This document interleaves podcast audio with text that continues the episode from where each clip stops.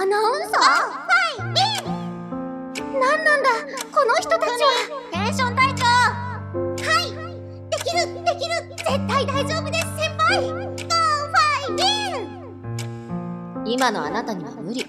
アナウンサーというのはね。遠い地に一人で飛び込んで。一年やりきった私が昔と同じことを。何やってるんだろう。クミは結局何がやりたいの？何が届けたいの？何かを成し遂げる人はこういう風にものを考えるのか？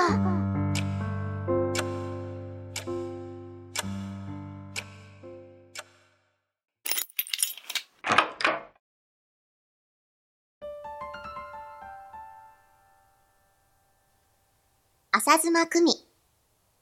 エピソード1ハートを打ち抜かれて。インタビュアーは浅妻がいいんじゃないか？学級委員になったり、人前で作文を読んだりと、人前に立つ機会の多かった私。中学2年の時、新入生が上級学年の私たちと対面する校内イベントがあったのだが、私はその回のインタビュアー役に抜擢された。経験があったわけじゃない。そこまでのことが期待されていたわけでもないかもしれない。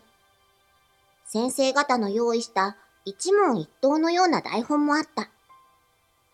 ただ、私はせっかくならマイクを向ける相手の生の言葉が聞きたいと思った。心の通った会話がしたいと思った。台本を無視して新入生に語りかける。マイクを向ければ緊張しながらも彼らは答えてくれる。私がそれを拾い、膨らませ、また彼らに投げる。自然な会話となり、場が盛り上がる。金八先生のような熱血感の担任が、浅妻、お前アナウンサーとか向いてるんじゃないか？と私に言ってくれた。アナウンサー旭川に暮らす私にとって、それは考えたこともなかったキラキラした職業だ。だが、ここは旭川。周りには芸能人なんていない。マスコミなんて遠い世界の話。一瞬湧き立った心はすぐに冷静になり、その言葉は私の記憶の奥の奥にしまわれたのだった。私は北海道旭川市で育った。両親は共働き。まして母親は夜勤のある看護師だった。高校の陸上部で成績が伸び悩み、進路にも迷っていた頃、私は弟の教育係を任されることに。嫌いな勉強を無理にしようとすると体中が痒くなるという弟。彼の集中力や興味を引くため、私も試行錯誤した。手書きのキャラクター、ふむふむくんを登場させた手作りドリルを使い、弟の集中力の切れる頃に声を変えて、イスくん、どうだい？わかるかい？なんて。姉ちゃんわかったよこの問題わかった体が痒くなるほど勉強嫌いの弟の口からそんな言葉が飛び出したとき、嬉しくて嬉しくて。教えるっていいな。教育っていいな。誰かに影響を与えるって素敵だな。高校卒業後、私は旭川を出、東京の大学の教育学部に進学した。その大学の新入生歓迎のイベントで、私はあるステージパフォーマンスに釘付けになった。大衆の注目を集めるステージで、人の上に人が乗り、ピラミッドを作り、そんなの重くて危なそうで大変なはずなのに、キラッキラな笑顔で、その人たちは、オー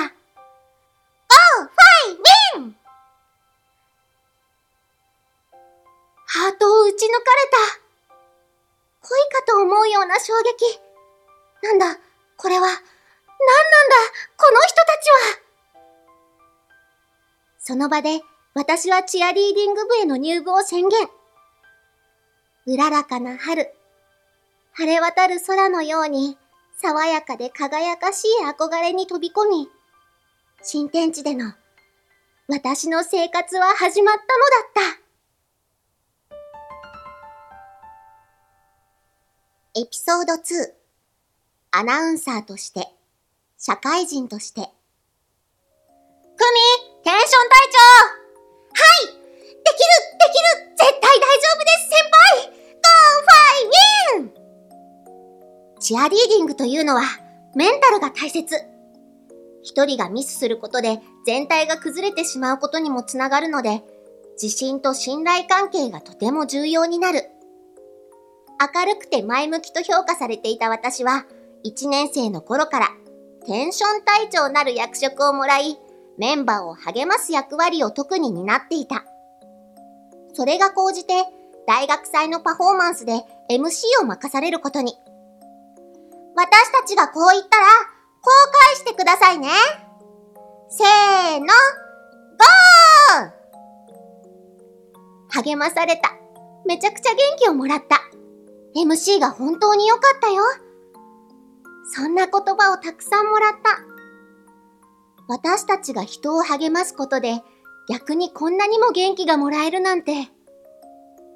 浅妻、お前アナウンサーとか向いてるんじゃないか？いつかの熱血先生の声が蘇る。遅まきながら3年時に思い立ち、アナウンサー養成スクールに通い始めた。同じ年に就職活動も。もちろんアナウンサーにと考えて応募するも、エントリーシートにすら通らない。文字通り、箸にも棒にもかからなかった。今のあなたには無理。アナウンサーというのはね、ホットな心は持っていても、頭はクールでないといけないのよ。ゼミ教官にズバッと言われたこともあった。内定をいただいたアナウンサーとは無関係の企業に就職しようかという土壇場の頃、コミュニティラジオ局で番組を持っている人に SNS を通して声をかけられた。内定をすべて断り、アルバイトをしながらそこでリポーター活動をすることに。働きながらしばらく後にもう一度きちんとしたスクールに通い始め、喋りというものを徹底的に教わった。はじめのうちは持っていた、できてるしという負けん気、傲慢さがへし折られ、謙虚な姿勢で学び始めた頃から飛躍的に伸び始めたようだった。半年ぐらい経った頃、あるオーディションの話が飛び込んできた。島根なんだけど、やってみる？旭川から東京に出てきて、そしてさらに西、島根県へ。大学を出て3年目だった。1年間の契約とはいえ、夢だったアナウンサーに、曲穴にとうとうと胸を躍らせて島根県に向かったものの、現実は毎日泣いて暮らす生活だった。曲穴にはアナウンサーの仕事の他に裏の仕事がたくさんある。私はその事務作業などの仕事がものすごく苦手なのだった。アナウンサーとして未熟なのはもちろん、その他の仕事でミスを連発。どうして裏方の仕事でこんなに怒られなきゃいけないの？と不満を抱え、上司や同僚にも迷惑をかけ、いつしか四面楚歌になり、負のスパイラルが続いた。天気はスクールで伸び始めた時と同じだった。至らないこともクミッチェルだからとキャラクターの良さで見逃されてきた自分の甘さ、傲慢さに、はたと気づいたのだ。社会人だもの、テヘペロでは済まされないことがたくさんあって当然。きちんと仕事をしよう。カメラの前以外の仕事も謙虚にさせていただこうと心を入れ替え、残りの契約期間を務めた。浅妻は大したもんだよ。あれだけ人を敵に回しても明るくやりきったんだから。お前はいい声持ってんだから、この仕事続けろよ。先輩アナウンサーからの激励の言葉と、希望と、元局アナという肩書きを携え、契約を満了した25歳の私は、再び、東京の地を踏んだのだった。エピソード3絶望の淵に差し込む光。肩書きも経験も何もない。大学を出たばかりの私に仕事がないのならばまだ受け止められただろう。元局アナという肩書きを持ち、テレビもリポートも生放送も場数を踏んできた私は、東京でのオーディションに1年間落ち続けたのだった。多少なりとも経験を積んだ身でオーディションに落ち続ける現実。私は、そんなにも魅力のない人間なのだろうか。経験も肩書きもあるのに仕事の取れない日々。アナウンサーとしての自信の揺らぐたびに、私という人間の存在価値そのものが脅かされるようだった。もちろん、仕事がないということは収入も得られない。アルバイト生活に逆戻り。ただのアルバイト生活ではない。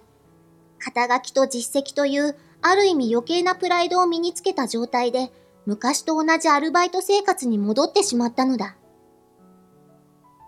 あんな遠い地に一人で飛び込んで、一年やりきった私が昔と同じことを、何やってるんだろう。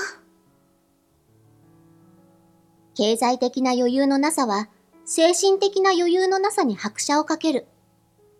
目標も希望も何かに挑戦する意欲さえ持てなくなった。こんな私は何の役に立っているのだろう。クミは結局何がやりたいの？何が届けたいの？自暴自棄になっていた私にある日かけられた言葉。チアが、その時、私の頭に浮かんだのは、大学時代のチアリーディング部で輝いていた頃の私の姿だった。あんな自分になりたい。チアリーディングをやっていた頃の自分に戻りたい。チアが、やりたい。斎藤彩という名前を教えてもらった。新宿駅西口の路上で誰にも頼まれていないのに、たった一人で道行く人を応援するチアリーダーだという。なんだそれすぐにネットで調べた。誰にも呼ばれず、頼まれず。なんだこれ。気になる。気になりすぎるそんな時、大学を出てすぐに仕事をさせてもらったコミュニティラジオに一つ枠があると言われた。出戻りのようで格好悪いと思ったけれど、仕事もない中で声をかけてもらえるありがたさに気づき、意を決して番組パーソナリティとして古巣に戻ることに。新宿の一人路上治安の女性が気になるということを、そこでの仕事の合間にポロッと漏らした。すると、斎藤彩さんなら、この間うちの番組にゲスト出演してくれたよ。局でもらった番組の録音音声を貪るように聞いた。勤めた会社に馴染めず辞めてしまった過去の自分のような、下を向いて歩いているサラリーマンを応援しようと、ある時思い立って新宿西口でチアを始めたのだという。最後に何か告知はありますか？番組の最後にかけられたその言葉に、斉藤さんはこういうのだった。部員を募集しています。私は、新宿駅西口にいた。本当に来るのかな？物陰に隠れて覗く私の視界に、その人は飛び込んできた。スピーカーの電源を入れ、リズムに合わせてサマーコートのボタンを外し、勢いよく脱ぎ捨て、あ、チアだ大学時代の記憶が蘇る。一番輝いていた頃の私の姿が。自分自身楽しく踊りながら、ありがとう、元気をもらったよと言われ、周りも自分も幸せにできていた頃の私の姿が、目の前で堂々と踊る彼女の姿があの頃の私と重なる。梅雨の日の早朝、新宿駅前の路上。重い曇り空を吹き払うほどに、彼女は光を放っていた。気づけば私は物陰に隠れながら彼女と同じようにリズムをとっていた。くしくもその曲はあの頃の私が一番気に入り、一番踊っていたのと同じそれだった。パフォーマンスを終えた彼女に私は涙ながらに駆け寄った。二度目の東京暮らしに打ちひしがれていた私が全日本女子チア部に入部したのは26歳の夏のことだった。エピソード4大切なことはすべてチアに教わった。できない理由を考えるより、やるにはどうしたらいいか、方法を考えるんだよ。やると決めたものの、毎日早起きできるか心配と言った私に、斉藤さんはこう言った。そうか。何かを成し遂げる人は、こういう風にものを考えるのか。それは、爽やかな衝撃だった。それからはチアに限らず、物事をそんな風に考えるようになった。練習を重ねて、初めて路上でパフォーマンスを終え、頭を下げた時、それまでに感じたことのない清々しさが心を満たしていた。地道なことだった。毎日、毎日、毎日。ある年の冬のこと、パフォーマンスをしながら一人の女性の視線を感じた。さあ帰ろうかなという時、その中年女性が声をかけてきたのだ。私、リストラされたのよ。そうなんですねと答える私たち。彼女は少し沈黙し、こう言った。でもね、しばらくあなたたちを見ていたら、私にも何かできるかもしれないって思えてきた。数日後、私たちの踊る数十メートル隣に、通行人相手に靴磨きをする彼女の姿があった。そういう目立った出来事は、あくまで目立った例であって毎日あるわけではない。それでもこれ以外にも目に見えないところで私たちの地道な活動が私も何か一歩踏み出してみようと誰かの背中を押しているかもしれないという何とも言えない充実感があった。アナウンサーをしながら朝チアも続けながら旭川を出て随分経っていた。美しい空気、透明な水、美味しい食べ物。地元から離れて振り返ると、ふるさとの豊かさに改めて気づく。動物園だけじゃない旭川の魅力を伝えたいできない理由より、できる方法を考えるようになっていた私は、まず行動。旭川市役所に観光大使になりたいと手紙を送ると、門前払いされた。では非公式でやろうと、古巣のラジオ局で持つようになっていたレギュラー番組内に、オーファイ旭川というコーナーを立ち上げた。手探りでしばらく続けると、番組のリスナーさんが SNS で旭川関連のいろいろなアカウントに私を紹介してくれ、旭川市の非公式キャラクターのアカウントとつながることに。非公式なのに何千フォローというファンを持っている彼が、毎週コーナーに旭川に関するお便りを送ってくれることになった。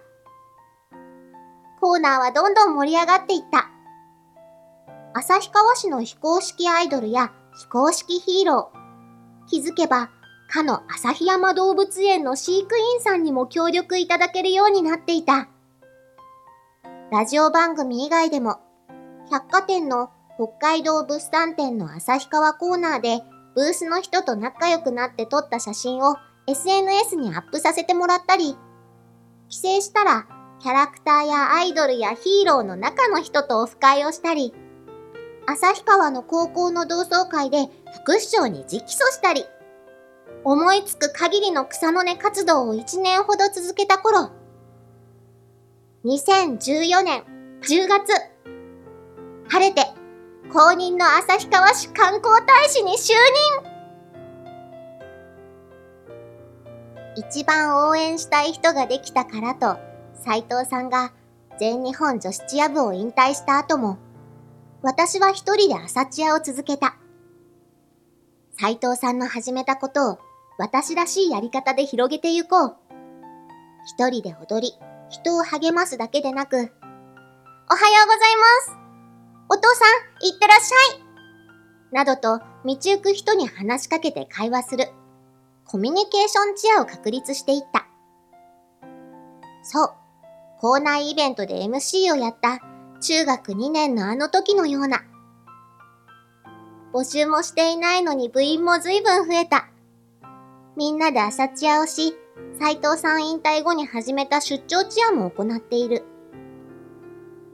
自分で決めて、自分で始めること。やれない理由ではなく、やるための方法を考えること。続けること。先人の始めたことを自分らしく展開すること。朝チアは私に人生で大切なことを教えてくれた。そして誰かを応援することで私自身が勇気をもらうということを思い出させてくれた。私は生涯チアリーダーでありたい。そして人を応援する文化を日本に根付かせたい。誰かを応援することは他者に力を与えられる自分を思い出させてくれる。自分は無力ではないと気づかせてくれる。応援とは他ならぬ自分を奮い立たせ立ち上がらせてくれる行為だから。全日本女子チア部の活動はもちろん、アナウンサーの仕事も、旭川市観光大使の活動も同じ思いで続けている。直接、間接問わず、関わるすべての人に笑顔になってもらい、願わくば、私も何かと一歩を踏み出す勇気を届けるために。あなたは無力じゃないよ。本当の力を忘れているだけ。私があなたを応援します。踏み出す力を思い出したら、次はあなたが誰かを応援してみて。与えた何倍もの勇気や感動があなたに返ってくるから。絶望の淵から私を引き上げてくれたチアの教えてくれたこと。これが私のキーページです。